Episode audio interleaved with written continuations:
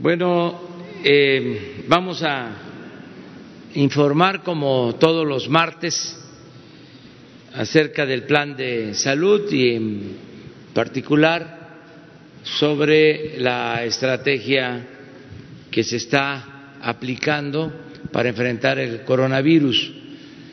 Quiero, antes de que tomen la palabra, tanto el doctor Alcocer como Hugo, que va a hacer la exposición en general, quiero eh, expresar mis felicitaciones a enfermeras, a médicos. Hoy es el Día Mundial de la Salud y eh, deseo de manera sincera, de todo corazón, agradecerles por lo que han hecho y siguen haciendo para cuidar enfermos y salvar vidas. Tienen los trabajadores de la salud todo nuestro reconocimiento, nuestra admiración, nuestro respeto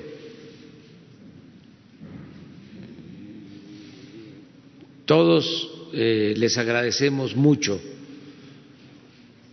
Y eh, en esta etapa,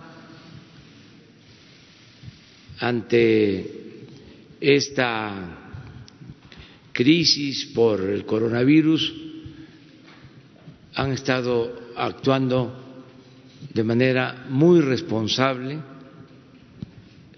están eh, apoyando mucho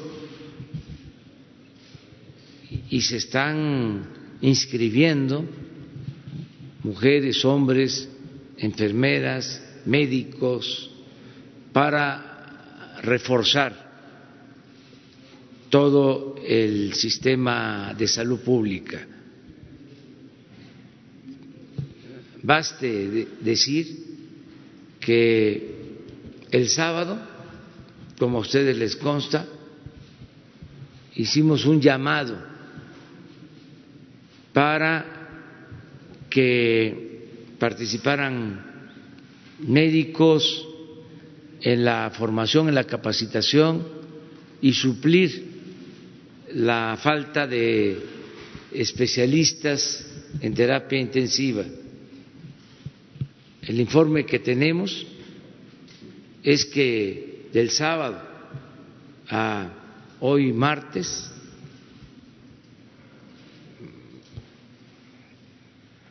básicamente ayer, que fue el día que se convocó para esto, se inscribieron siete mil médicos.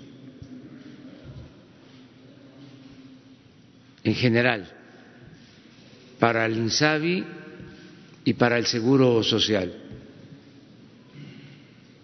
Y ayer me informaron que de esos siete mil ya fueron contratados tres mil, ayer mismo. Hay mucha solidaridad, inclusive pasantes que quieren eh, ayudar pero la contratación se está haciendo a eh, titulados médicos generales. De esto les va a hablar eh, el doctor Alcocer, que es algo muy importante, el cómo nos eh, están ayudando los trabajadores del sector salud. También desde luego, seguir agradeciendo a la gente porque está haciendo caso a las recomendaciones. Y debemos de continuar así, no relajar la disciplina, hay que seguirnos quedando en casa de manera voluntaria es por el bien de nosotros mismos. Hay que cuidarnos en familia. Esto nos está ayudando a que no haya un desbordamiento en la epidemia. Si continuamos así, vamos a salir pronto de la crisis. Todos eh, estamos conscientes de que es un sacrificio, pero es por nuestro bien.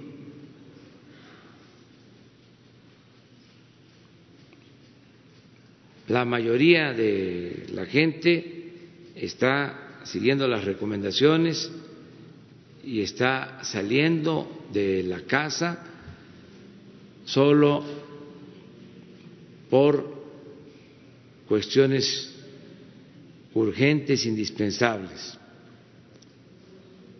También eh, los empresarios, comerciantes, están ayudando porque se están cerrando establecimientos empresariales, comerciales, y eh, se le sigue pagando a trabajadores. Desde luego, los que viven al día tienen eh, problemas, eh, hay falta de recursos, pero por eso nos importa mucho el que podamos salir pronto para reactivar la economía.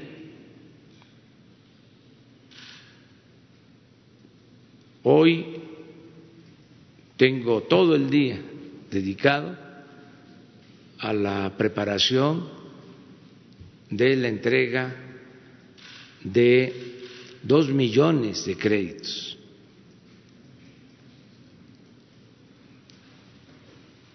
De la forma más eh, rápida que podamos dispersar estos recursos para la población que necesita el apoyo, tanto de la economía formal como de la economía informal.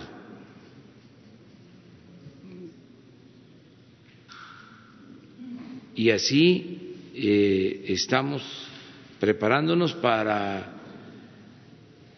iniciar la creación de empleos nuevos y fortalecer pronto la economía,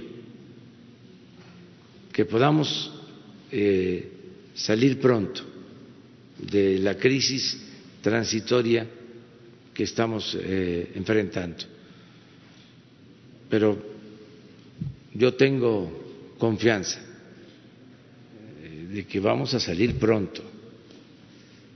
Eh, y desde luego mm, vamos a demostrar la fortaleza de nuestro pueblo, mm, lo que somos capaces de hacer con solidaridad, con fraternidad, los mexicanos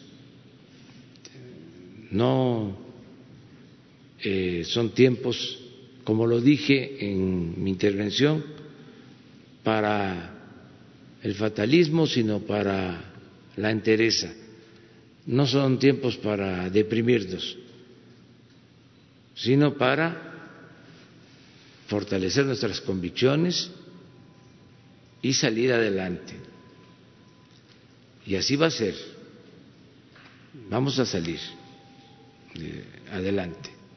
Ánimo. Entonces vamos a pedirle al doctor que nos informe y a Hugo sobre la situación. ¿Por qué no explicas, eh, doctor, eh, sobre lo de los médicos, cómo se convocó y cómo están este, asistiendo. Bueno, con mucho gusto, señor presidente. Buenos días. Efectivamente, uno de los eh, retos más importantes desde antes del coronavirus ha sido la formación con cuántos contamos, con cuántos profesionales de la salud. Ustedes han oído eh, de mi parte y de muchos otros de los acompañantes en estos mensajes que realmente, por decir rápidamente, hay un déficit de 200 mil médicos en el país. Había eh, esto. Pienso yo que esto ya está reducido, eh, de acuerdo a las cifras, en un buen porcentaje, pero no todavía no tenemos lo suficiente. 200 mil médicos, de los cuales 123 mil son médicos generales, los que requerimos y alrededor de 76 mil son los médicos especialistas. Me detengo en el primero, en los médicos generales. En muchos lugares estos han sido desplazados buscando a los especialistas, que son también necesarios. Pero en países, voy a poner un referente eh, importante como es eh, Inglaterra, el sustento de su sistema de salud y que es de los mejores del mundo, está basado en médicos generales. Pero médicos generales bien preparados, médicos generales que tienen la oportunidad e inclusive algunos eh, en, en nuestros lugares de atención médica los ven como no suficientemente para atenderlos y buscan al especialista. En algún momento yo he señalado que esa especialización tan, amplia, tan requerida, pero también en exceso, ha llevado a que se divida la función médica, la capacitación médica, en más de 76 piezas. Hay 76 en promedio, 76 áreas de especialización, descuidando la importancia, no el número de los médicos generales. Y regresando a Inglaterra, el sustento de su sistema de salud está en los médicos generales a los cuales hoy, junto con los especialistas, que también son muy importantes, les doy y les refrendo lo ya dicho por el presidente. Son comprometidos, comprometidos con el ser humano, comprometidos con su dolor y, desde luego, eh, humanistas la mayor parte de ellos. Dentro de este marco, y no abandonando la necesidad de especialistas, ustedes saben que hay una, eh, una convocatoria anual para la formación de especialistas. Alrededor de 40 mil entran al examen y son alrededor del 20%, 22% cuando mucho, eh, por esfuerzos eh, pues de varias instituciones, entre ellas de la UNAM, entre ellas también del Instituto Mexicano del Seguro Social, pero en general todos participan, eh, todas las instancias públicas y privadas, y tenemos ese bajo porcentaje de aceptación que nos da lugar a que hay médicos que eh, frustran su deseo de seguir como, como participantes directos en la atención médica y son desplazados a otros niveles de atención. Algunos abandonan su, su preparación de seis años en promedio como médicos y quedan a la deriva ocupando puestos en otros lugares, no, estoy refiriéndome solo a la medicina privada, que es también una necesidad de nuestro país, pero en condiciones que no están fundamentando lo que en seis años, la mayor parte de ellos están apoyados por el sector privado, se les ha formado. En esa situación, hoy eh, tengo la información de que en esta propuesta que se abrió el fin de semana de preregistro para este examen, pues ha habido un cambio. En preregistro hasta ayer había más de 57 mil que respondieron, tal vez, nada más lo pongo a su consideración, a un llamado extra de atención, de darles no, no es lo único, un estímulo extra de dos puntos en el resultado del examen, ah, sumado a lo que tengan en su presentación, si están eh, comprometidos o han estado comprometidos tanto en su, en su servicio social o en otras actividades de tiempo en las comunidades. Esa es la primera. Y agregamos aquellos que están y que han sido eh, notoriamente, como ya se mencionó, eh, llamados por la convocatoria que ofrece el INSABI y que ahora es institucional, es de todo el sector eh, público, insiste y desde luego la Secretaría de Salud y los estatales para poder abrir estas nuevas posibilidades de trabajo con ese estímulo. Y esto lo veremos ahora con el doctor Hugo López Gatel, que también ha sido algo inusitado, inédito, como está sucediendo. ¿Qué esperamos? Que se aporte toda esta capacidad con formación extra, con capacitación, que pues yo lo, planteo de inmediato. Eh, tenemos en, la convocatoria del, bienestar, que arrancó apenas el fin de semana, tenemos hasta hoy 6.548 interesados y que ya están aceptados para poder tomar su capacitación y en lo cual tenemos inclusive 204 eh, especialistas que andaban en otro lugar o trabajando en otras instancias y que ahora son 82 anestesiólogos, tres infectólogos, 15 que aumentó, por cierto, un poco más, eh, dedicados a la, medicina, intensivista, medicina interna que es, no porque eh, yo sea internista de formación, es un, centro amplio de conocimiento dentro de las enfermedades de, de las ciencias médicas. Neumólogos 10, y especialistas en urgencias 48. Los números no nos dicen más que la importancia de este grupo que haya, ha respondido al llamado de la respuesta a la convocatoria. Y en enfermería, 12.544 con 61 eh, enfermeras especialistas que reitero hoy, hoy eh, su importante eh, trabajo y además en el Día del Médico, en el día que eh, básicamente es del, personal de salud, pues es importante resaltarlo. Esto, desde luego, se suma a otras áreas, fíjense, inhaloterapistas. Suena, suena muy complicado esto, pero son los que se encargan de ventilar. Cuando el pulmón es afectado por el virus, se frena el fuelle, el, fuelle de nuestro sistema respiratorio. Ya no mete y aire, eh, ni saca aire, entonces lo tenemos que auxiliar con aparatos que para eso es lo que estamos y ya tenemos eh, comprados bastante de ellos. Pero estos especialistas, 220 se han inscrito, entonces tenemos una numeralia que responde a dos ámbitos. Para esta, eh, esta epidemia, que saldremos adelante en cuestión de semanas, tal vez de meses, pero también para el futuro. Nosotros empezamos antes de esto, ustedes lo saben, un año y medio antes haciendo visitas, haciendo ubicación de los hospitales, del personal y, constatando ese déficit que estamos desde antes y ahora con más énfasis sacando adelante. Esta es una información sobre médicos, sobre eh, enfermeras que vale la pena considerar y termino diciendo, es importante que se mantenga a después de, esto, de esta crisis eh, transitoria para que podamos, desde luego, continuar con nuestra tarea, compromiso del cargo y del encargo de atender la salud de los mexicanos. Muchas gracias.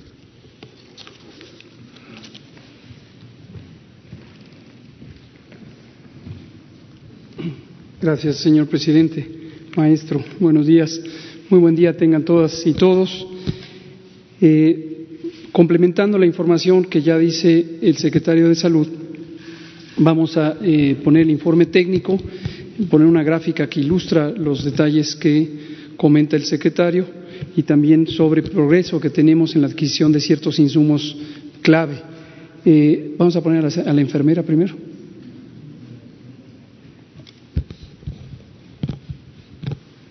Primero quisiera retomar lo que ha dicho tanto el presidente como el señor secretario, que es el agradecimiento que tenemos por el personal de salud, médicos, enfermeras, enfermeros, médicas, eh, inhaloterapeutas, eh, todo el personal que participa no solamente en esta eh, respuesta a la emergencia sanitaria, sino eh, todos los días de manera incansable en esto. Hoy efectivamente es el Día Mundial de la Salud, 7 de abril, un día como hoy, pero de 1948 se estableció la Organización eh, Mundial de la Salud que es el organismo internacional dependiente del sistema de la Organización de Naciones Unidas, dedicada específicamente a la salud, y su misión es asesorar a los Estados miembros, eh, entre los que desde luego está México desde la fundación de la OMS, eh, en materia de salud pública. Pero aprovechamos este día para expresar nuestro reconocimiento a todo el personal de salud. En particular, en este año, que es el año de la enfermería y la partería, a las y los enfermeros que son una pieza fundamental de la atención diaria en cada minuto de las personas enfermas. Muchísimas gracias. Si no fuera por ustedes, las cosas no podrían avanzar ni hoy, ni antes, ni mañana. Entonces, muchas, muchas gracias. Vamos a ver el informe técnico. Eh, presentaré solo algunas de las diapositivas.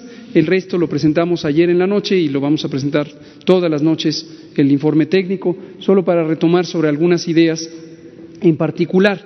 Como hemos dicho, la eh, intensidad de la transmisión de la epidemia se mide fundamentalmente por los casos que están activos en los últimos 14 días. ¿Por qué razón? Porque son las personas que, estando enfermas, son infectantes. Una vez que pasa este periodo, quienes eh, se recuperan eh, se quedan ya como personas no infectantes y no contribuyen. Entonces, en el mundo se han acumulado hasta el corte de los datos oficiales eh, que recopila la Organización Mundial de la Salud y de la que proceden estas estadísticas, más de un millón doscientos mil casos pero el 76% son los que están activos en las últimas eh, dos semanas. Y también en las últimas 24 horas se empieza a ver que la región europea eh, disminuye su contribución a la epidemia, pero la región de América empieza a incrementarla. Esta tendencia va a seguir por lo menos en las siguientes tres a cuatro semanas. La siguiente es el mapa de México, la síntesis que presentamos anoche. Tenemos 2.439 casos y muy, muy desafortunadamente 125 personas han perdido la vida en relación con esta enfermedad. Ayer comentábamos que las personas que han perdido la vida por COVID característicamente son personas adultas mayores o personas que padecen enfermedades crónicas, excepto en tres situaciones en donde no se ha identificado previamente la existencia de enfermedades crónicas en adultos jóvenes eh, excepto uno de ellos que desafortunadamente perdió la vida y tuvo COVID, una forma grave de COVID, y se descubrió en el momento que era atendido sobre COVID que tenía diabetes, un hombre de 41 años, en paz descanse. La siguiente. Eh, esta es la distribución por estados, eh, donde se ve cuáles son las zonas de mayor circulación y mayor intensidad del virus y vámonos a la última, donde se ve la curva epidémica. Todos estos detalles los comentamos cada noche. Hoy no abrumaríamos con ellos y hoy en la noche los comentamos. Vámonos exactamente a la, a la última, solo para mostrar panorámicamente la curva de transmisión de los casos acumulados en México comparado con lo que ocurre en otros países. Como hemos dicho, todavía es temprano para poder dar una medida clara de que estén teniendo impacto estas. Eh, acciones de mitigación comunitaria que consisten en que nos quedemos en casa, pero como ya enfatiza el presidente, es importantísimo no salir al espacio público porque esa es la manera en la que vamos a evitar contagios, vamos a hacer una epidemia más pequeña, más manejable, a pesar de que sabemos y lo decimos todos los días, la epidemia va a continuar y va a continuar hacia la alza. Y vamos a tener el momento de la fase 3 en aproximadamente dos a tres semanas, donde vamos a tener una gran intensidad de transmisión, pero queremos que esa transmisión sea menor si nos mantenemos eh, en casa. Vamos a ver ahora los detalles de la formación de personal y reclutamiento, lo que decía el doctor Alcocer, nuestro secretario de Salud.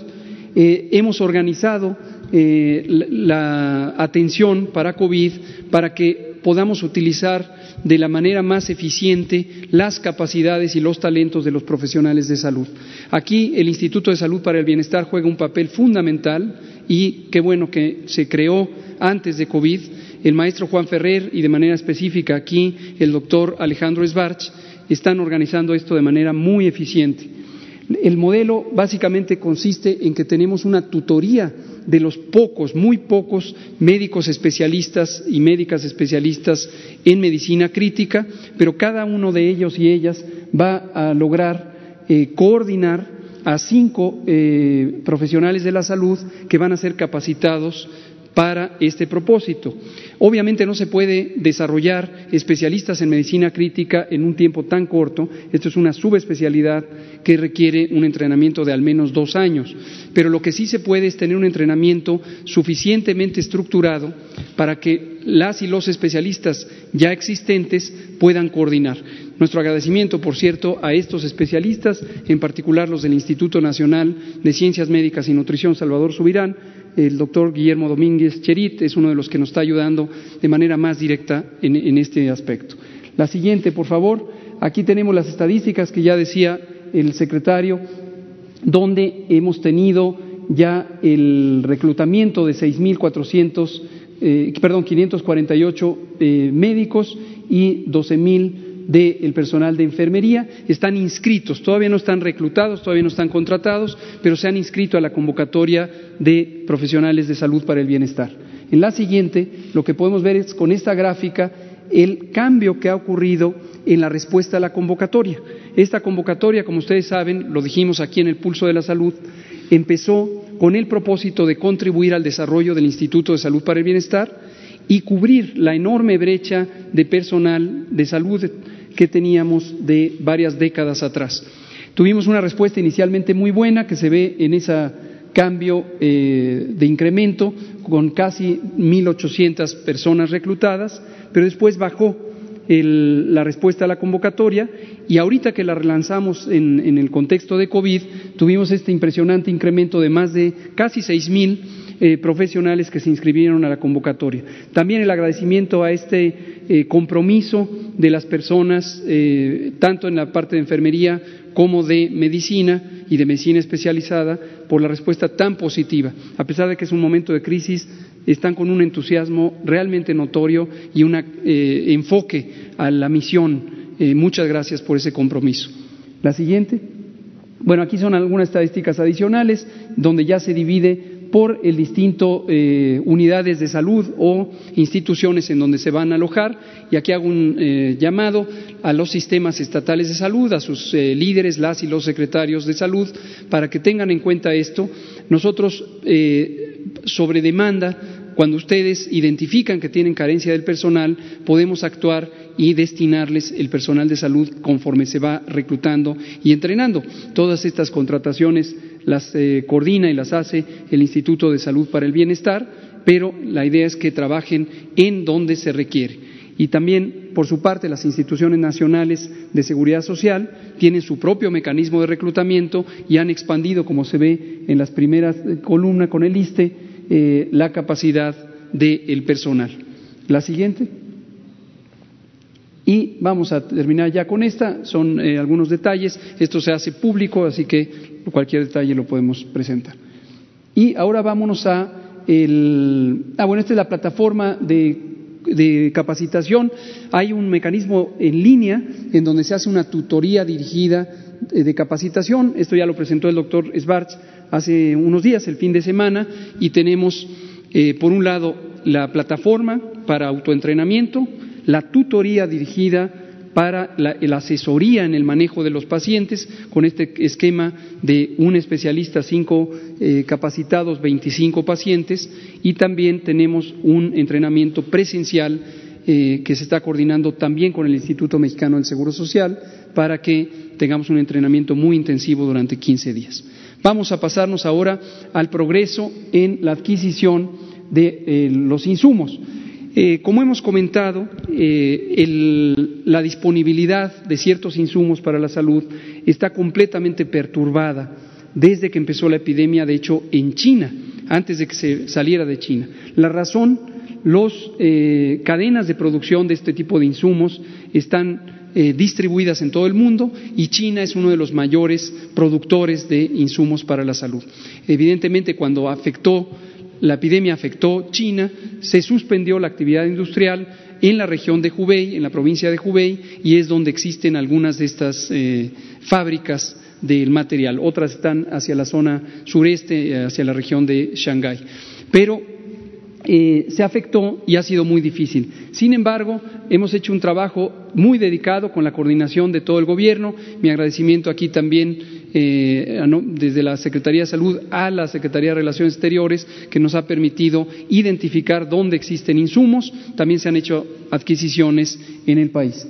Lo que podemos ver aquí es la estadística de lo que se ha entregado ya y lo que está pendiente por entregar. Eh, está saliendo hoy mismo el vuelo. Ayer anuncié que ya estaba en el aire, eh, en realidad se retrasó un poquito, pero sale hoy, ya está, tenemos las fotos donde está terminando de cargar el avión y sale con el más grande cargamento de equipos de protección personal. Estará llegando seguramente mañana. La siguiente y última. Bueno, aquí está precisamente cómo vamos a distribuir. Están identificadas ya las rutas de distribución para que de manera muy expedita, en, muy pocos días, estamos calculando que cuatro a cinco días, podríamos ya tener todo distribuido en el territorio nacional con la entrega de los equipos de protección personal. La siguiente y la siguiente. Estos son también los eh, equipos de ventilación mecánica que eh, se han eh, identificado de acuerdo a su calidad y de acuerdo a su competencia para el uso intensivo que se va a tener que dar durante todo el periodo de la epidemia. Y finalmente, son todas. Entonces, eso es, termino con una frase diciendo, en el manejo de esta epidemia como fenómeno complejo, ha sido fundamental el mantener el espíritu de colaboración al, al interior del Gobierno, orden, orden y disciplina para que cada quien haga lo que le corresponda y nos complementemos y también una respuesta social que ha sido muy positiva tanto del sector público como del sector social y desde luego también del propio gobierno y de la ciudadanía en general. Quedémonos en casa, es muy importante, insistimos, la epidemia sigue al alza y seguirá al alza hasta llegar a su máximo en la mitad de mayo eh, o finales de mayo y necesitamos reducir. Lo que vamos a ver en ese momento depende de lo que hagamos hoy. Y la Jornada Nacional de Sana Distancia está presente. Ah, estaban los videos. Exactamente. Tenemos dos videos. Eh, con el permiso del presidente vamos a presentarlos para recordar la importancia de su sana distancia, mantener su sana distancia. Inició la fase 2 del COVID-19, pero ya sabes, tu barrio te respalda. Evita grandes concentraciones. Compra en el lugar de siempre. No vayas lejos de casa. Todo lo tienes cerca, con tu gente. En el mercado, la fonda, la tiendita. Ahí está lo bueno, lo que necesitas. La comida, los antojos, bebidas, el mandado. Y cuando salgas, yo te acompaño. Soy Susana Distancia. Mantengámonos unidos y quédate en casa. Gobierno de México. Son tiempos de contingencia. Hay que quedarse en casa para proteger tu salud y la de todos. Sigue estos sencillos consejos para mantenerte sano. Aliméntate de manera saludable. Limita el consumo de alcohol y de bebidas azucaradas. No fumes. Haz ejercicio. Convive con tu familia. Comparte las labores de la casa. Escucha música, lee y juega con tus hijos. Para más información visita coronavirus.gov.mx. Y quédate en casa. Gobierno de México. La prevención es la pieza clave de la salud pública. La prevención implica que la epidemia se detenga o se reduzca en la comunidad. No tenemos que esperar a que las personas lleguen a atención. Estamos preparados para recibirlos en la atención, en la atención hospitalizada, eh, eh, hospitalaria, eh, pero entre menos casos tengamos, obviamente resulta mejor.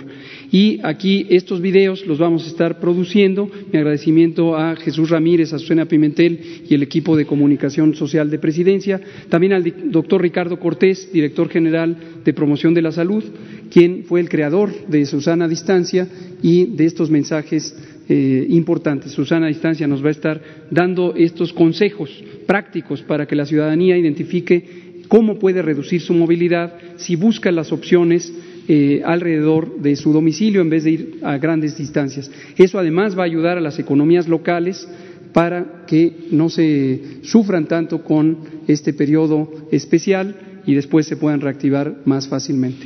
Señor presidente. Muy bien. Bueno, abrimos.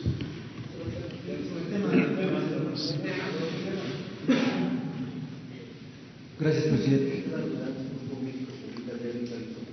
Eh, pese a los llamados que usted ha estado haciendo durante estas conferencias, ha habido alguna irresponsabilidad de algunos mexicanos. Esto lo hemos visto en redes sociales, también en, eh, en, los diarios, en la televisión, donde las playas parece ser que están de vacaciones y hay playas donde se ha visto pues gran número de personas y que pese a que las autoridades eh, locales, municipales han intentado de persuadirlos de que no se estén ahí, pues estos insisten y están ahí. Se ha visto en playas de Jalisco, en playas de Guerrero, en, entre otras. Ante esta situación, ¿usted consideraría que se podrían aplicar medidas más severas para pues eh, que estos eh, eh, mexicanos no sigan tomando esta contingencia como si fueran vacaciones? Aplicar como toque de queda para que estos entiendan la situación por la que se está atravesando. Y en otro tema, eh, presidente, eh, sobre lo que usted mencionaba de reducir el aguinaldo, eliminarlos, ¿usted combinaría también a los diputados, a los legisladores, a que no se eh, apliquen estos, que no se aprueben estos abonos que cada año este, se dan, se aprueban y que son, este, la verdad, cantidades muy exageradas? Gracias. Bueno, desde el principio sostuvimos que íbamos a llevar a la práctica el principio juarista de nada por la fuerza, todo por la razón y el derecho, que no iban a haber medidas autoritarias y que eh, confiábamos en la responsabilidad de la gente. Y la verdad, eh, ha sido muy bueno el resultado. Tenemos un pueblo muy consciente, es un orgullo.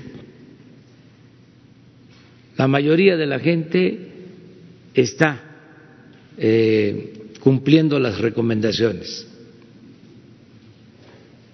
muchos con sacrificio, pero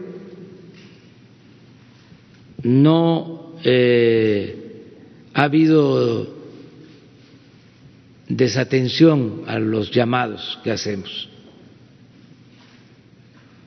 Por eso les agradezco mucho el que eh, estén actuando como lo están haciendo.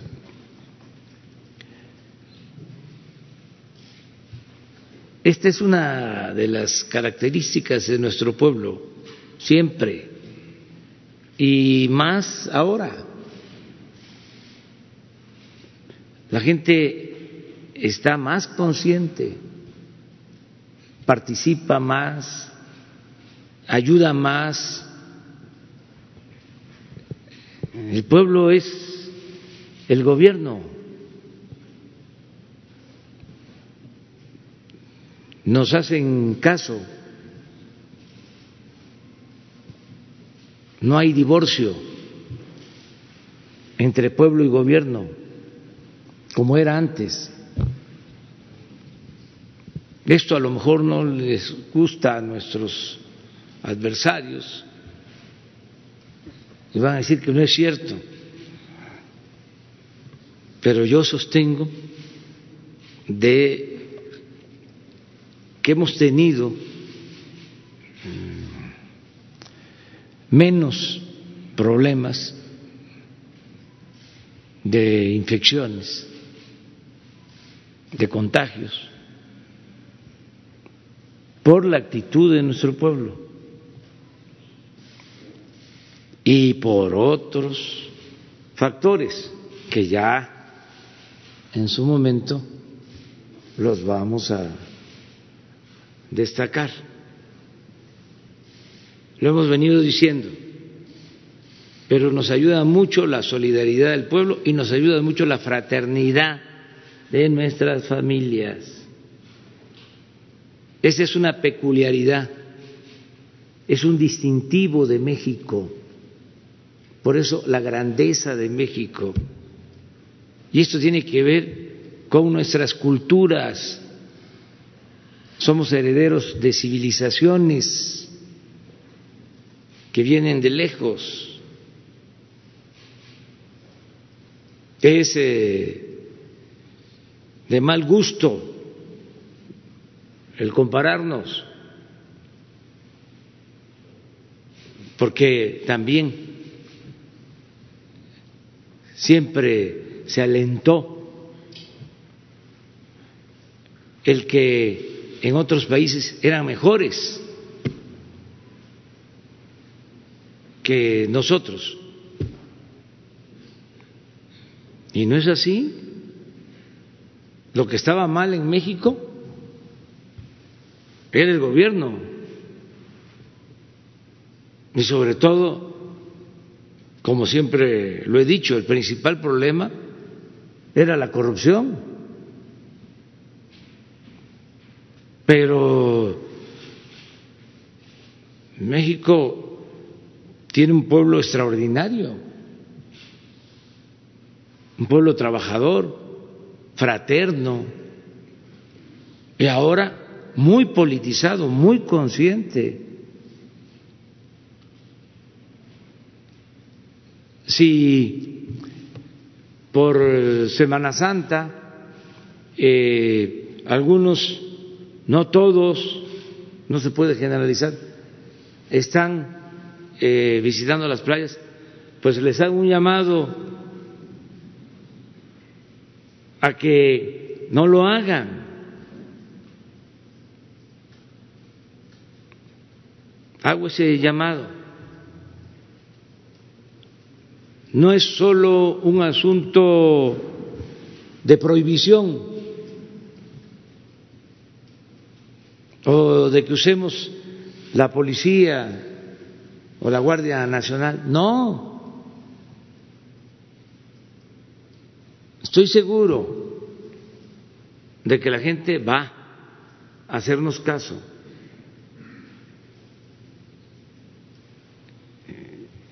Qué bien que sacas este tema,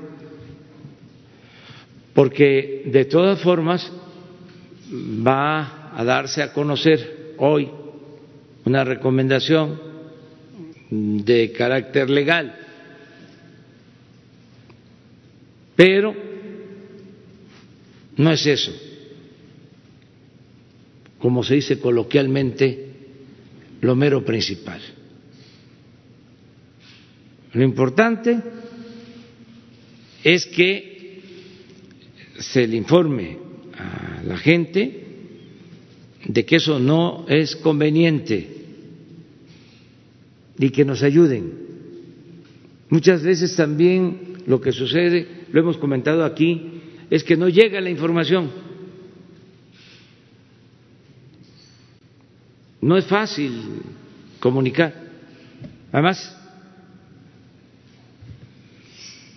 muchos medios están dedicados a otra cosa, medios de información. Y no ayudan a transmitir las recomendaciones. Aprovecho para decir que nos sigan apoyando, que no vayan a las playas, que nos cuidemos. Ese es eh, el llamado. Pero pueden darse estos casos son excepción, no es la regla.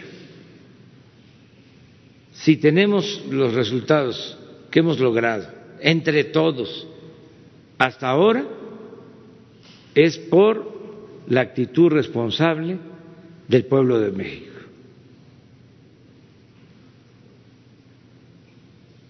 Y desde luego aquí lo acaba de decir el doctor, eh, viene la etapa más difícil, pero hasta ahora México ocupa el segundo lugar con menos infectados, con menos eh, afectados por el coronavirus en proporción a nuestra población y a la población del mundo con menos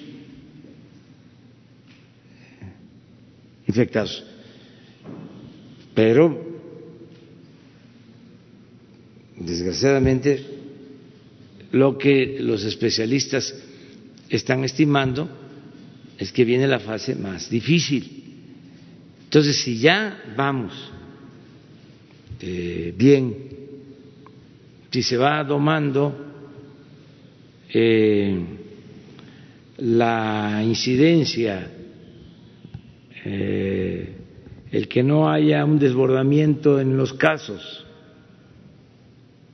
si ya todo parece indicar de que se va a aplanar la famosa curva, se va a ver, eh, seguir manteniendo horizontal, como ha sido el planteamiento original de los especialistas, de los médicos, de los investigadores, de los científicos, y ya vamos así. Continuemos con la disciplina.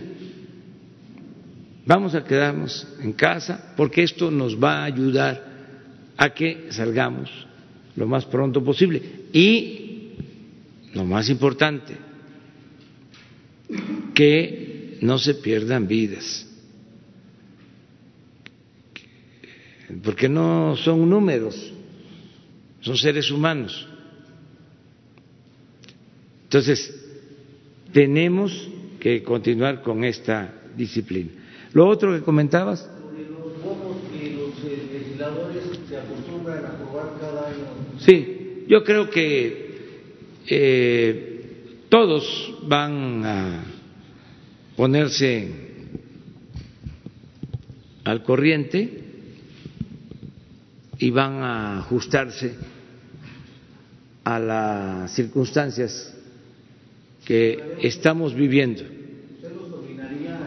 Yo los llamo para que, o vuelvo a hacer el llamado, y estoy seguro también que nos van a hacer caso, y esto también lo hago de manera respetuosa, porque se trata de poderes independientes y de partidos políticos, creo que eh, sería muy bueno que hoy mismo, mañana, ya los partidos eh, manifestaran su disposición de entregar o de no ejercer la mitad, cuando menos, de sus presupuestos.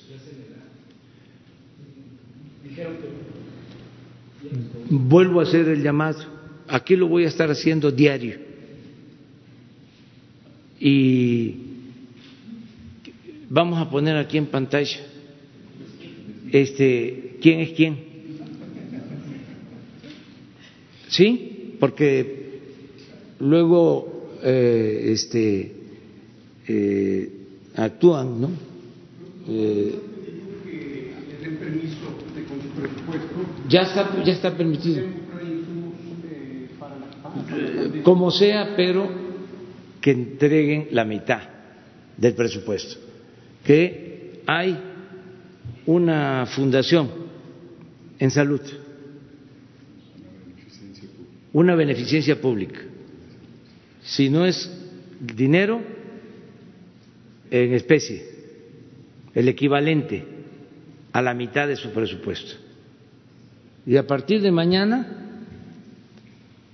hoy vamos eh, a consultar, a recoger eh,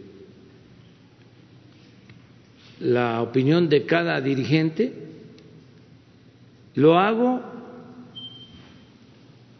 por la situación de emergencia sanitaria, tengo facultad para eso legalmente y también porque los partidos políticos son entidades de interés público,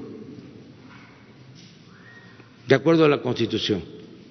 Entonces, mañana ya este, ponemos aquí en la pantalla quién está dispuesto a aportar la mitad de su presupuesto, quién lo va a hacer en efectivo y quién lo va a hacer en especie a eh, la beneficencia eh, de salud. O sea, ya ven cómo tomamos acuerdos aquí entre todos.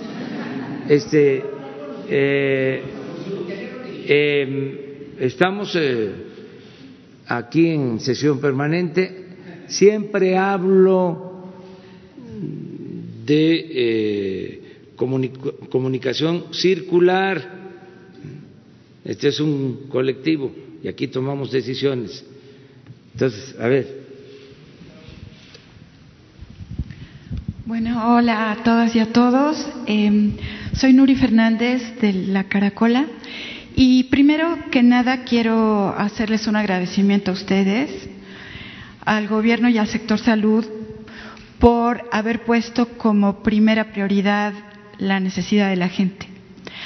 Hay muchos países de América en que esto no está sucediendo. Y hay gobiernos que eh, han priorizado cuestiones, por ejemplo, económicas antes de reforzar la salud del pueblo. Hay lugares donde se están cobrando las pruebas entre 50 y 100 dólares. Hay una situación pues muy grave en muchos países y aquí tenemos la ventaja de contar con un gobierno que está viendo hacia la gente. Eso en primer lugar. Y luego una pregunta que es un poquito compleja. Em, hay, hay una situación muy grave que necesitamos pensar. Si tomamos en cuenta el ejemplo de la influencia española hace un siglo, cuando empezó esta gripe tan fuerte que costó 50 millones de vidas, eh, empezó en los campamentos militares, porque allá había una concentración, era la Primera Guerra Mundial, muy grande de personas. Entonces yo me quiero referir en primer lugar a las concentraciones más vulnerables y qué se está haciendo y pensando para ellas. Me refiero en particular a los albergues de personas en situación de calle, a las prisiones, a los albergues de migrantes, donde ya tuvimos una situación en Tenosique, a las casas cuna, a los asilos, a todos los lugares donde la gente está encerrada, no puede salir y puede incluso verse, como pasó en Tenosique, eh, víctima de situaciones de pánico, donde quizás la información y una atención médica adecuada podrían servir muchísimo. Entonces, la primera pregunta tiene que ver con la concentración de gente en lugares que no puede salir. Y la segunda parte de esta pregunta tiene que ver también con la experiencia de la influencia española, que después golpeó en los lugares más alejados, como Guatemala, Australia, las reservas indígenas en Estados Unidos, y ahí golpeó de manera muy dura después. Entonces, la pregunta tiene que ver con la dispersión que va a venir después. Eh, aquí tenemos eh, 196 mil comunidades de menos de 2.500 habitantes. Y las cabeceras municipales no alcanzan para atender médicamente a estas comunidades. Una vez eh, presentó Andrés Manuel un proyecto de hacer 13.000 centros comunitarios que pudieran servir para nuclear a las comunidades y darles el servicio de bancos, de escuelas, de escuelas de, nivel, de nivel medio por lo menos, y de salud. Entonces, quizás pensar en un plan en que haya un escalón intermedio entre la comunidad muy alejada y la cabecera municipal para dar esta atención médica. Entonces, mi pregunta tiene que ver con los casos de concentración extrema y de dispersión extrema. Gracias.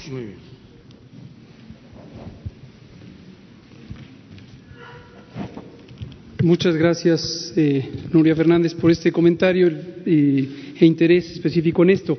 Efectivamente, lo vemos del mismo modo y lo vimos así desde enero, cuando empezó la preparación. Sobre eh, eh, guarderías, estancias infantiles, etcétera, hemos trabajado desde hace semanas con el DIF, el Sistema Nacional DIF, y eh, el Instituto Mexicano del Seguro Social en la, Dirección de Prestaciones Económicas y Sociales, de la que dependen las guarderías. Y tenemos protocolos específicos, están también disponibles en el micrositio, se ha instruido a las diversas unidades eh, operativas de estancias infantiles o de guarderías para que sigan los lineamientos de control de infecciones. El principio general de, control de infecciones aplica no solamente a, COVID en todos los espacios, sino en general a las enfermedades transmitidas por este mecanismo, por vía aérea, en forma directa, con los estornudos, toser, hablar, etcétera, donde el personal tiene que tener cuidado de proteger su estornudo, eh, eh, tapándose con el brazo, de abstenerse de acudir al espacio eh, de trabajo si presentaran síntomas y, en caso dado, eh, utilizar cubrebocas como lo mostramos ayer en un video para el personal de salud, pero el mismo principio aplica para quienes están a cargo de estas eh, guarderías. Lo mismo en, casas residenciales para adultos mayores, en las que son públicas, por ejemplo, de adultos mayores están las del ISTE, decidimos dejarlas abiertas, no suspendieron, porque están cumpliendo un fin social precisamente para aquellas padres y madres trabajadoras que trabajan en las actividades calificadas como esenciales, sus hijos no están en la escuela y necesitan tener quien eh, guarde a los niños eh, o resguarde o cuide a los niños pequeños o a los adultos, las personas adultas mayores. Entonces hay un protocolo, el protocolo se publicó desde hace varias semanas y está en práctica.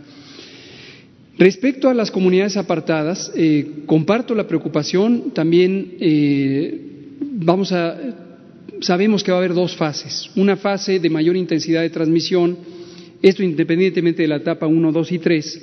Este primer ciclo de transmisión que va a tener eh, un periodo quizá prolongado en la medida en que tengamos éxito, esto es contrario a la intuición, el éxito en el control el éxito en la reducción de transmisión nos va a ayudar a que no se saturen los hospitales, pero paradójicamente, contrario a lo que uno desearía, eso va a prolongar la epidemia.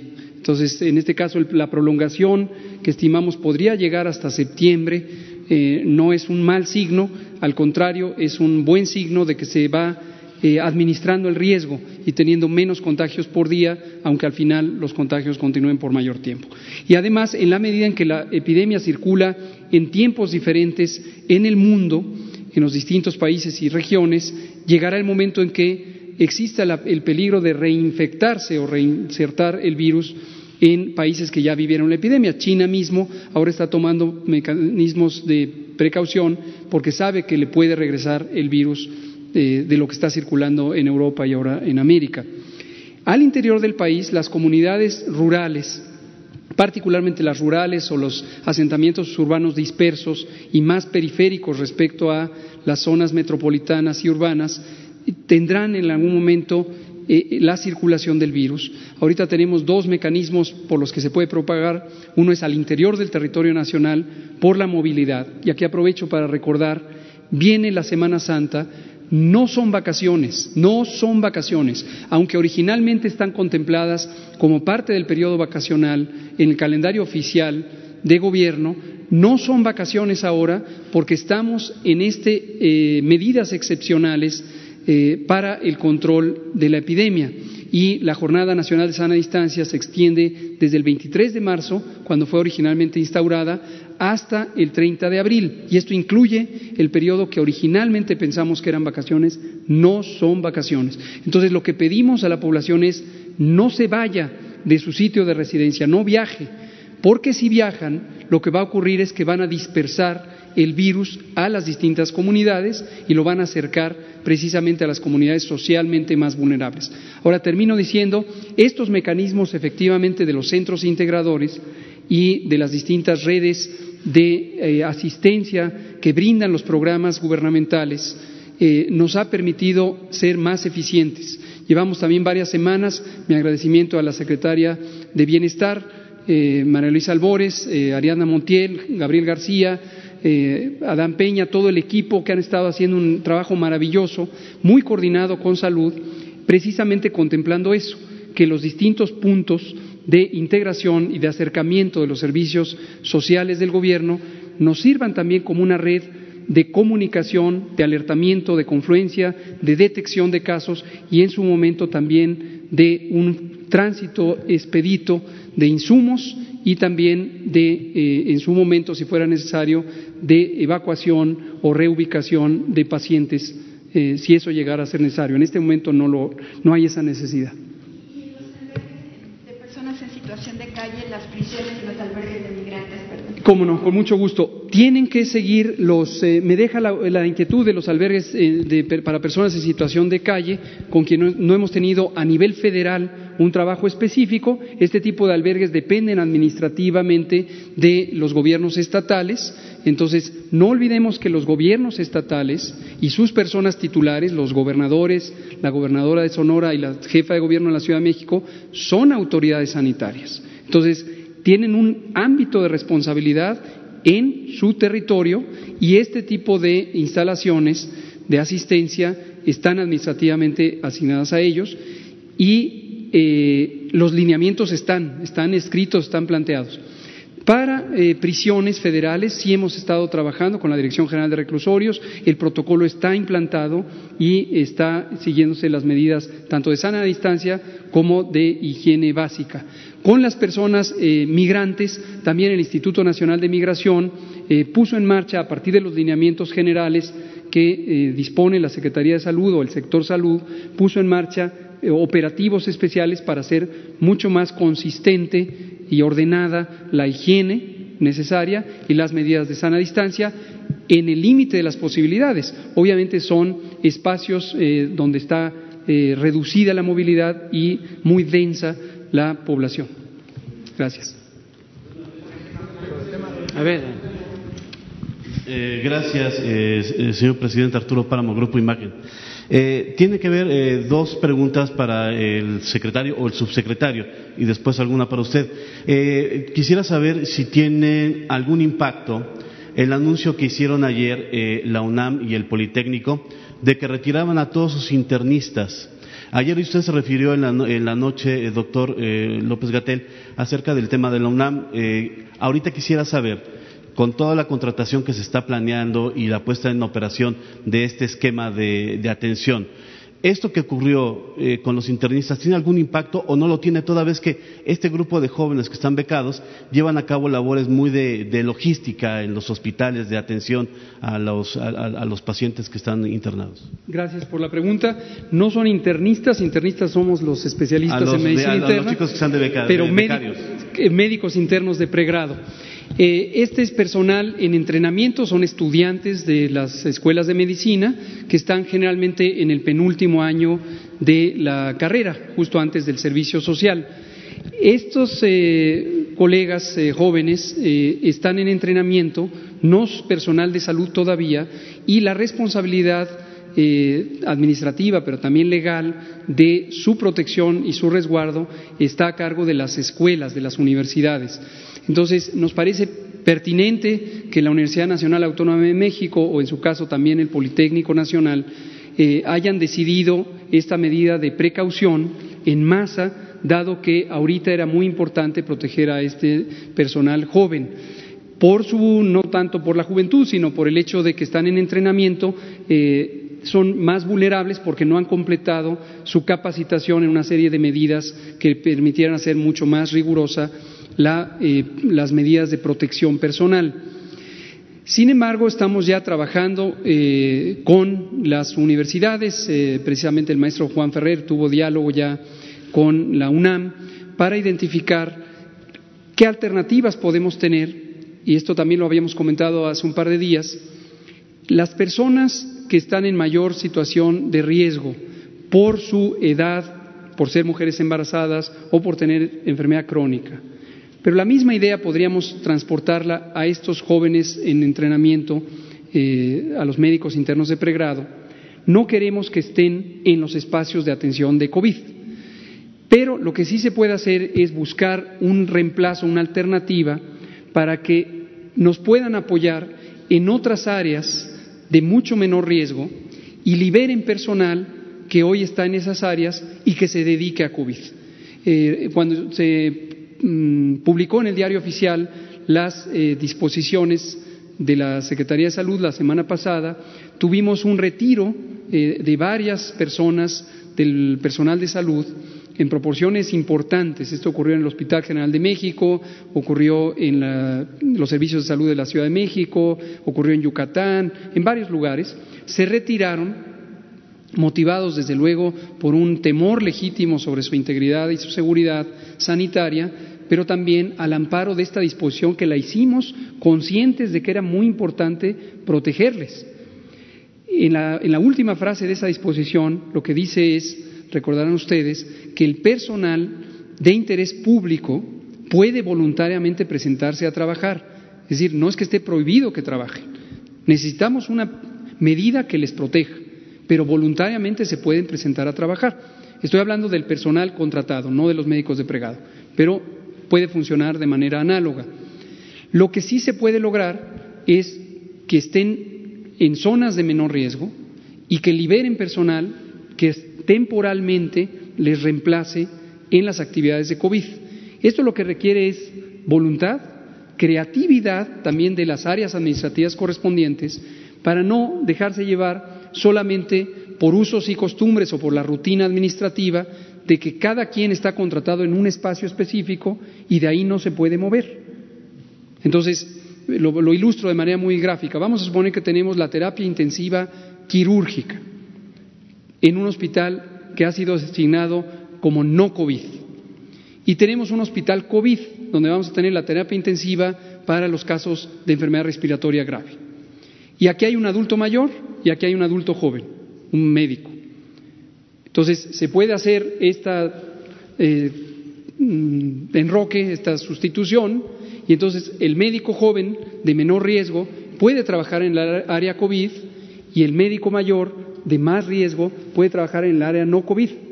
Temporalmente estamos en una situación extraordinaria. Entonces se requiere flexibilizar la visión para aprovechar óptimamente el talento y el compromiso de los profesionales. Eh, la segunda pregunta, eh, subsecretario. Usted nos comentaba ahorita, desde anoche también lo comentó, que me interesa preguntárselo ahora. Eh, la fase más eh, importante de la epidemia nos comentaba que va a ser finales de este mes y mayo. Sí, es correcto. El ascenso hacia la fase El ascenso a la fase más y, podremos tener un descenso tal vez hacia junio.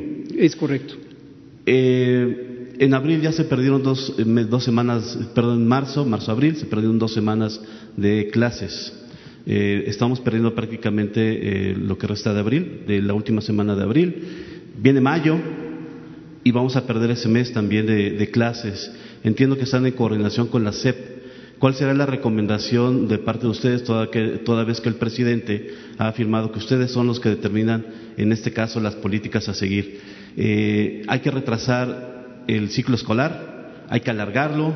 ¿Hay que tomar eh, más, más días de julio? No adelantemos vísperas. Es algo que esto es muy dinámico. Esto todos los días, varias veces al día, vamos analizando la situación no solamente epidémica, la curva epidémica, sino los distintos factores que, hay que considerar en la parte administrativa, en la parte, en este caso, escolar. Entonces, no adelantemos vísperas, dependiendo del comportamiento de la curva epidémica, iremos tomando disposiciones.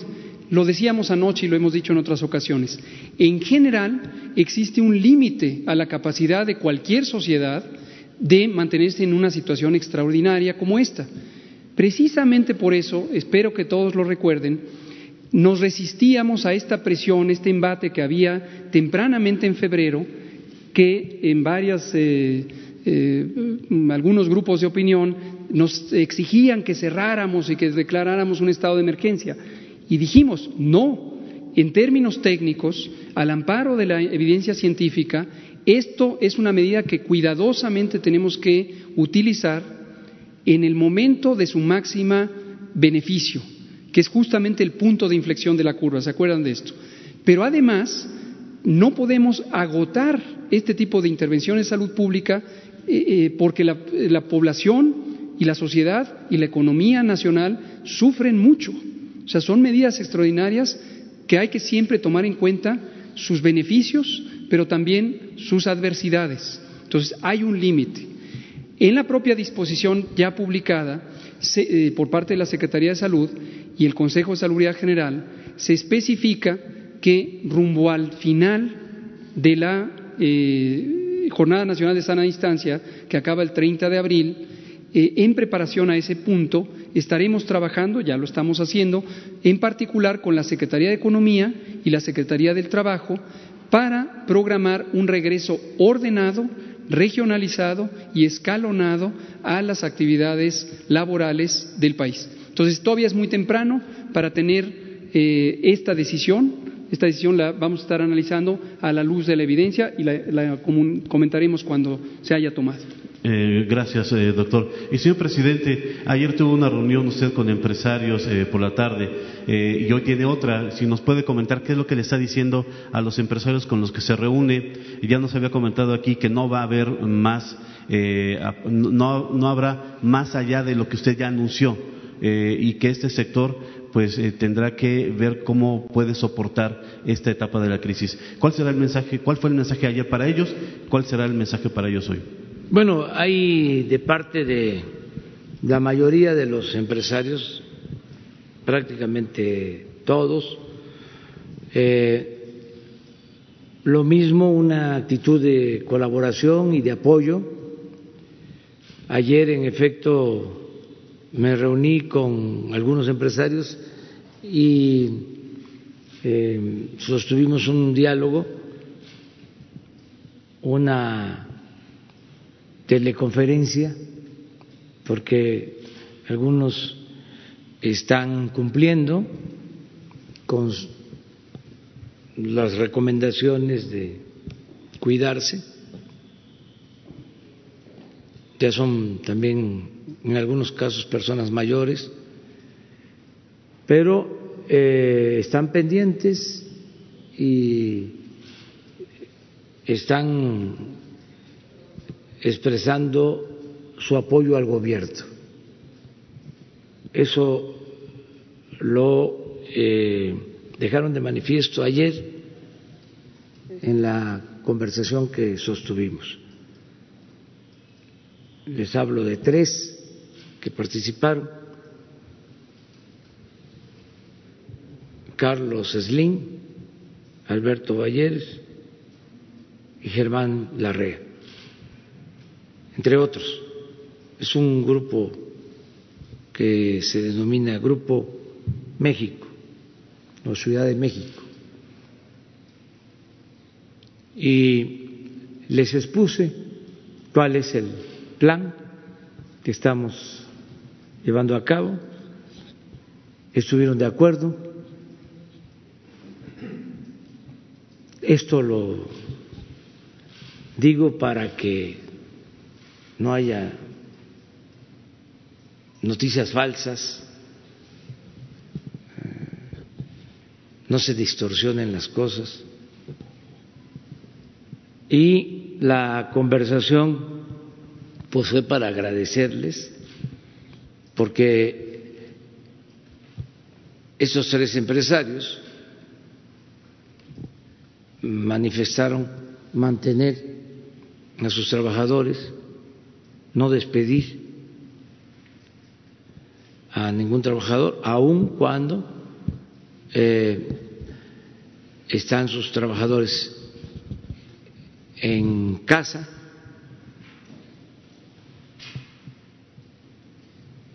Incluso ofrecieron, y esto es importante, que van a ayudar para apoyar a sus proveedores de pequeñas empresas, ayudarlos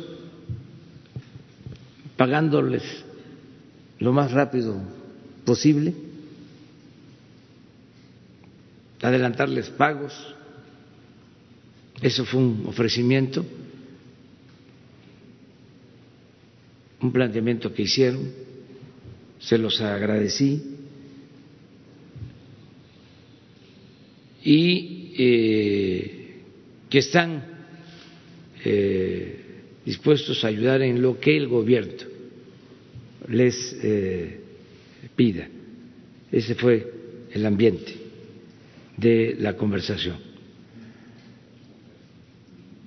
Nosotros les explicamos cuáles son las medidas que eh, se están tomando y se van a profundizar para reactivar pronto la economía en el entendido de que primero es salir de la contingencia. Pero no es salir de la contingencia y dejar pasar tiempo para actuar en la reactivación económica. Estamos eh, preparándonos para que tan luego salgamos de la contingencia, de inmediato se produzca una derrama económica en el país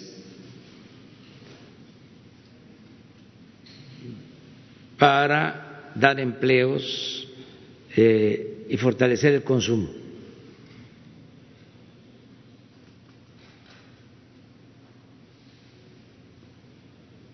Y ese es el plan que este, se les dio a conocer y estuvieron de acuerdo y lo más importante, repito, su apoyo abierto al gobierno.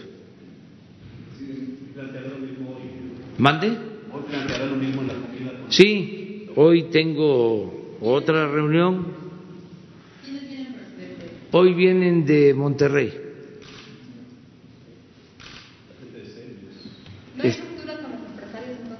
No, no, no, al contrario, están actuando eh, de manera muy responsable. Hay quienes, eh, pues quisieran, pero ahí los vamos a ir convenciendo, poco a poco, de que se aplicaran las medidas de antes de rescate, de privilegios fiscales, de aumento de precios, de congelamiento de salarios, de despido de trabajadores. No, ya. Eso quedó atrás. Eso se fue a la historia, en el caso de México, al basurero de la historia. Eso no sirvió. Lo que Dijimos ayer, el coronavirus terminó de precipitar o vino a precipitar eh, el gran fracaso de la política neoliberal en el mundo. Entonces, sería un error. Yo respeto mucho a los gobiernos que en esta circunstancia están haciendo lo mismo. Hoy viene una nota de una eh, calificadora o de una correduría financiera diciendo que hay países en donde están aplicando medidas como antes y que solo México no está haciendo lo que este, están haciendo otros. Pues eh, es distinto. Aquí hubo una transformación. Aquí se inició ya una transformación.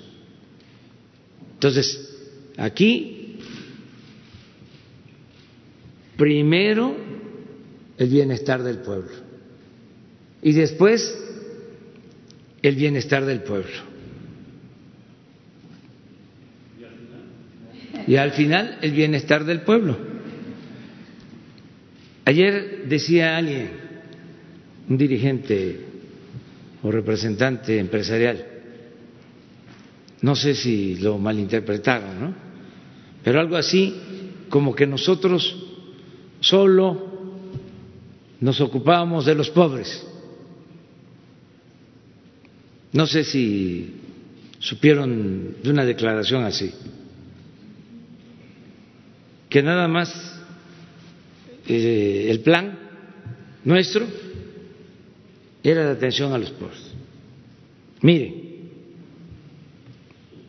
a lo mejor voy a polemizar,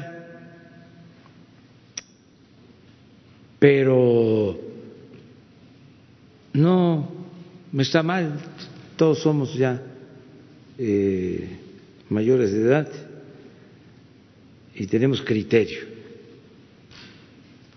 Y este es un gobierno eh, que respeta todas las religiones. Y desde luego respeto a los no creyentes. Ese es el laicismo. Respeto a la religión católica, a las, a las religiones evangélicas, a todas sus denominaciones, a todas las religiones que existen y se practican en México. A la comunidad judía, todos los respetamos. Y agnósticos y ateos y a todos. Por eso eh, quiero que no se vaya a malinterpretar. Pero muchos son católicos. No sé en qué proporción, no voy a hablar de eso. No puedo hablar de eso. Nada más que sí hay católicos. Bueno, quiero pedirle a Jesús, a ver si podemos conseguir el mensaje, o ayúdenme ustedes, del Papa Francisco de ayer. Lo que puso, sí, lo tienen, eh, en Twitter. A ver si está.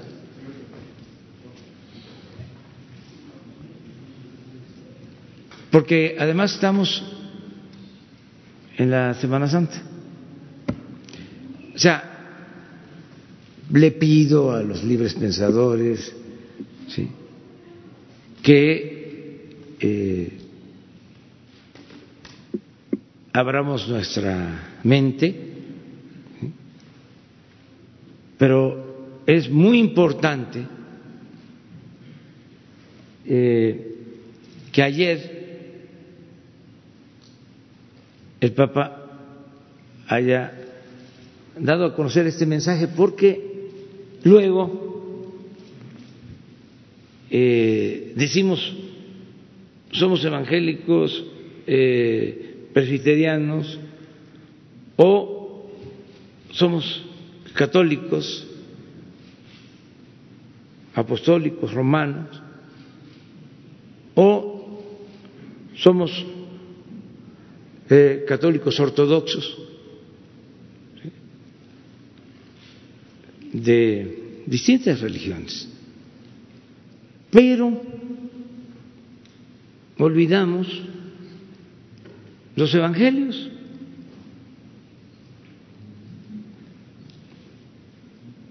O no somos consecuentes.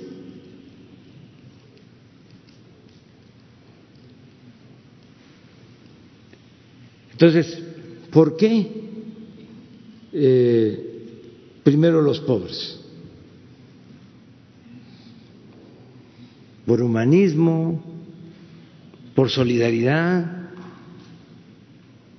pero también en el caso de los que son creyentes, porque esa es la esencia de los evangelios.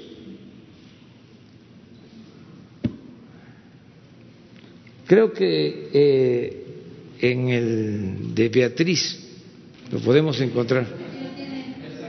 Ahí está.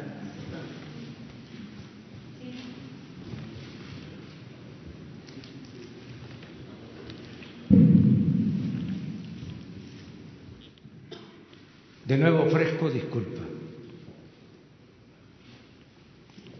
por lo que voy a, leer, no es con el afán de contradecir, es nada más para que seamos consecuentes. Seremos juzgados, dice el Papa Francisco, según nuestra relación con los pobres.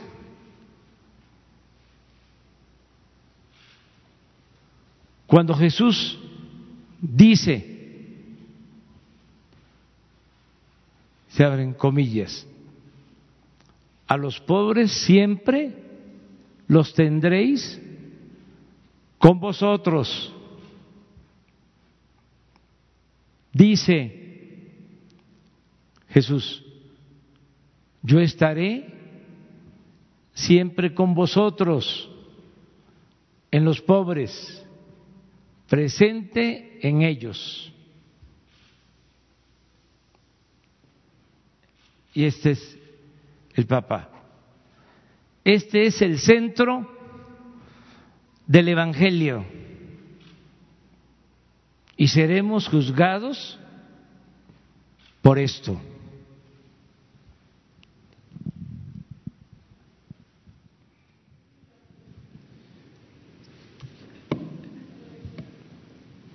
Entonces, no es que se abandone a los que tienen más posibilidades económicas. Es que tenemos que darle la preferencia a los más necesitados. Pero este pensamiento está también en Martí. Mañana voy a traer una cita parecida de Martí. y está en Morelos. ¿Qué decía Morelos? Que se modere la indigencia y la opulencia. ¿Qué decía Morelos? Que se aumente el salario del peón. ¿Qué decía Morelos? Que se eduque al hijo del campesino y del barretero igual que al hijo del más rico hacendado. ¿Qué decía Morelos? Que haya tribunales que protejan al débil de los abusos que comete el fuerte. Está en los sentimientos de la nación.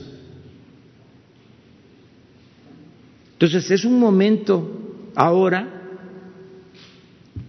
para la reflexión interna. Ahora que estamos recogidos en nuestras casas con nuestras familias, hablemos de esto.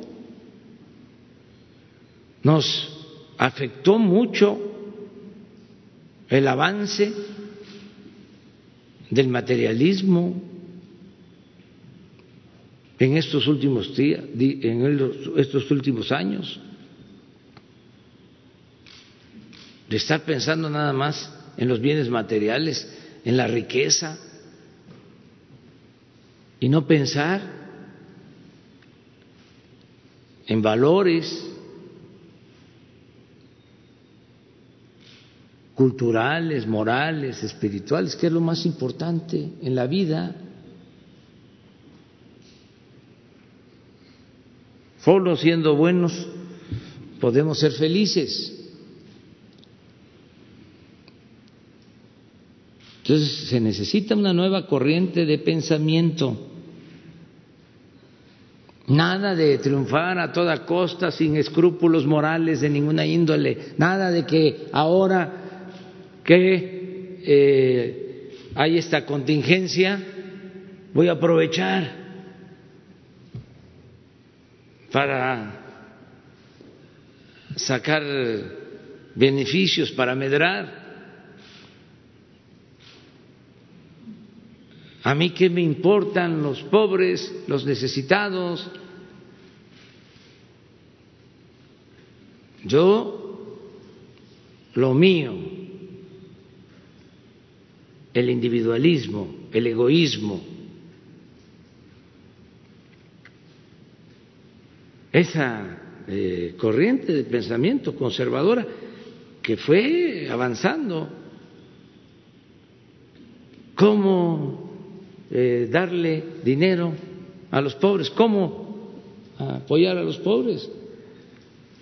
Que trabajen, si son unos flojos, si están pobres es porque no trabajan. Es un pensamiento retrógrada. Los pobres trabajan mucho. Lo que pasa es que trabajan y trabajan y trabajan y no salen adelante porque no tienen oportunidades o no se les valora su trabajo adecuadamente. Lo otro no. ¿Qué decían en el periodo neoliberal? Que no intervenga el Estado, que el mercado va a garantizar crecimiento, empleo, bienestar. Porque si llueve fuerte arriba, si le va bien a los de arriba, les va a ir bien a los de abajo. Va a llover fuerte y va a gotear abajo, como si la riqueza fuese permeable o contagiosa, como el coronavirus. El Estado tiene que ayudar a los más necesitados. Pero fíjense la hipocresía, ¿no? Tan grande. Pedían que se diluyera, que desapareciera el Estado. Pero cuando se presentaba una crisis, se usaba el Estado para rescatar a instituciones financieras. Ahí sí entraba el Estado. Y también lo mismo, ¿no? Si el Estado ayudaba a los pobres, populismo, paternalismo. Cuando el Estado estaba al servicio o se dedicaban recursos públicos para rescate de empresas o de bancos, eso era fomento toda esta eh, forma de eh, engañar. Entonces, ya, y me da mucho gusto el que se está entendiendo, no saben eh, cómo han habido actitudes muy solidarias, y no solo del pueblo, de la gente humilde, que esa es una de las características también de los pobres, su bondad.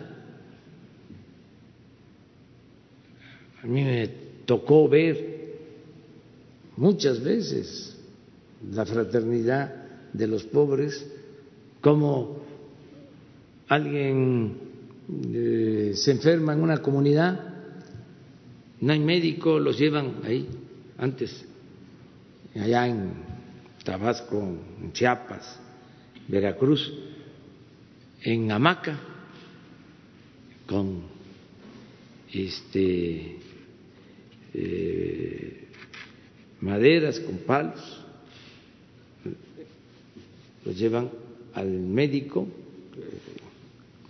kilómetros y va enfermo y sale de la comunidad y llegan los más pobrecitos, todos, a dejarle en la hamaca un peso, cinco pesos, diez pesos, lo que tienen. Lo mismo los velorios, los que se mueren. La gente coopera y hay café y hay lo que se le entrega a los que llegan eh, al duelo. Entonces, mucha solidaridad en nuestro pueblo. Bueno, aquí, esta es una de las ciudades más solidarias del mundo, la Ciudad de México. Lo he dicho varias veces, la solidaridad que se ha expresado en momentos difíciles en la Ciudad de México, solo la he visto en las comunidades indígenas. ¿Y qué cosa se piensa que es la Ciudad de México? Una ciudad individualista en donde cada quien está haciendo sus cosas, que todo el mundo anda deprisa, que no se habla eh, un vecino con el otro. No, no.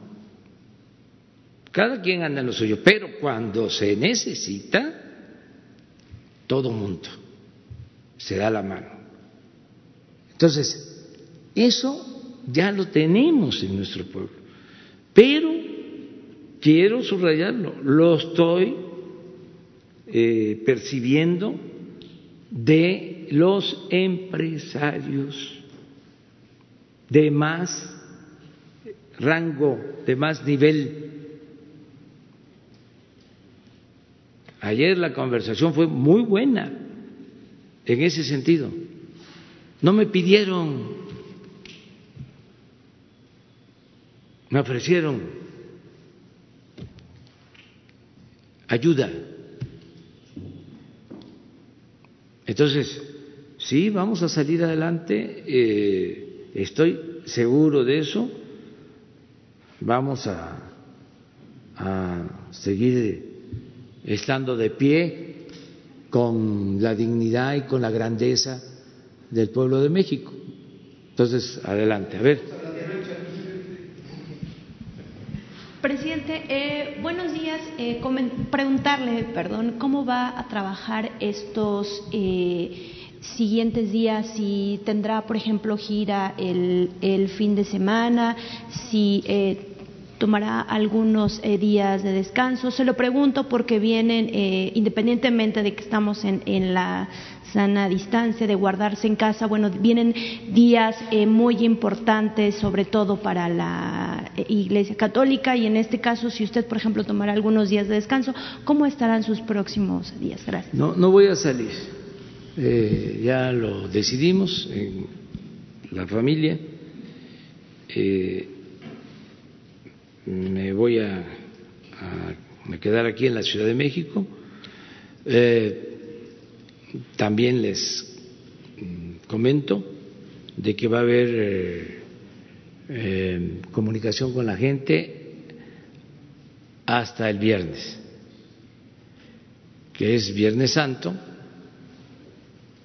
pero con todo respeto vamos a estar informando en la mañana.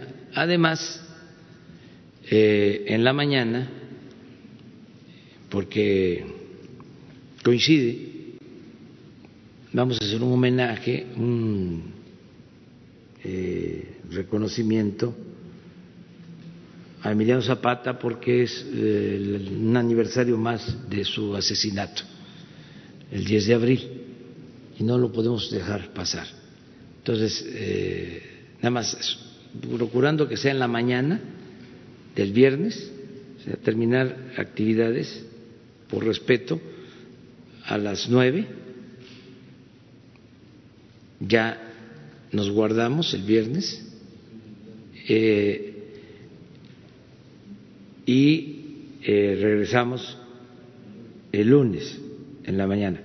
O sea, pero sí voy a estar en el viernes aquí y bueno, voy a estar el sábado y voy a estar el domingo. Vamos a estar pendientes.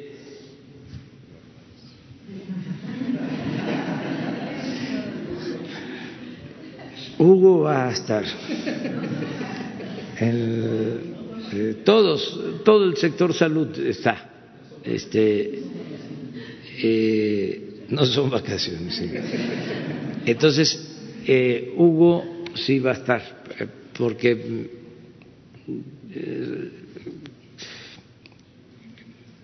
queremos dar seguimiento.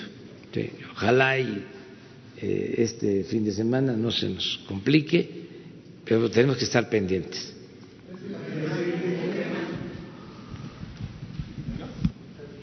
Los dos. Gracias, señor presidente. Sandra Aguilera, de Grupo de Comunicaciones. Quisiera preguntarle al doctor López Gatel acerca de, tengo una duda.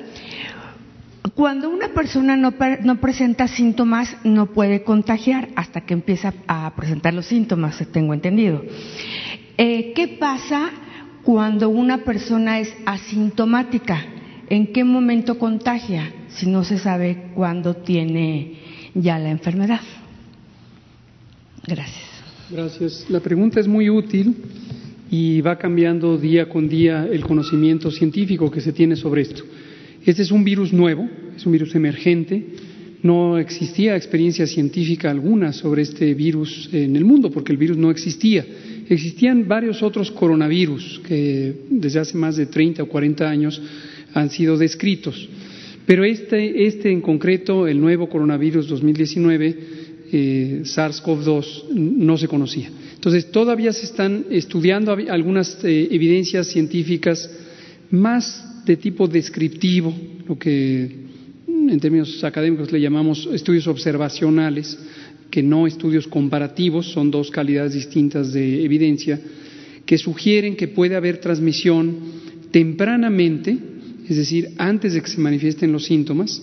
en algunas observaciones se ha dicho dos días antes del inicio de los síntomas y también hay algunas observaciones que sugieren la posibilidad de que personas que nunca desarrollaron síntomas presenten la, eh, eh, la capacidad de contagiar.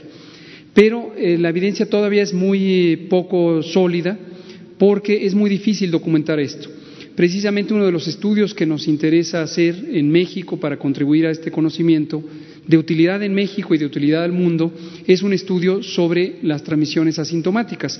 El Instituto Nacional de Ciencias Médicas y Nutrición ha propuesto un protocolo eh, científico sobre esto. La Secretaría de Ciencia eh, e Innovación eh, de la Ciudad de México, Educación e Innovación de la Ciudad de México, también eh, ha estado interesada en tener este apoyo a este tipo de investigaciones. Pero en conclusión, todavía no es convincente la idea de que las personas asintomáticas tienen un gran potencial de transmisión.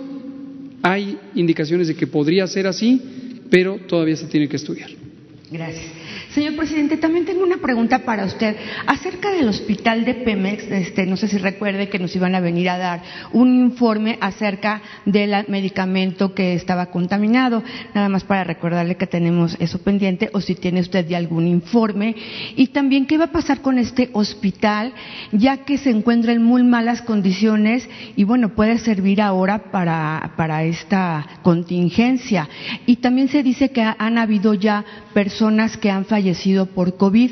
Sin embargo, no hemos podido localizar al director porque, bueno, el, director se llama José Luis Oramas, no, no nos ha dado ninguna entrevista, entonces quisiéramos saber qué información tiene usted. Gracias.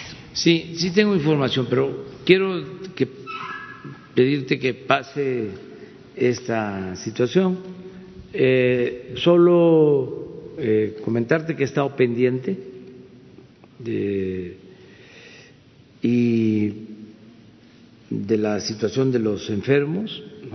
Eh, también he dado instrucciones de atención a los familiares de los que perdieron la vida y eh, la Fiscalía de la República ha continuado con la investigación y ya se tiene de los resultados, ya se sabe eh, las causas y eh, de los posibles responsables y se va a actuar legalmente. Eso es lo que puedo comentarte. Pero le, das, le he estado dando seguimiento. Acerca de lo otro, pues eh, aquí con el doctor Alcocer para ver qué se va a hacer con ese hospital, aunque pertenece a Pemex, tiene que ver con el sector salud. Yo ya termino, nos vemos mañana. ¿Les parece? Mañana. Mañana, este.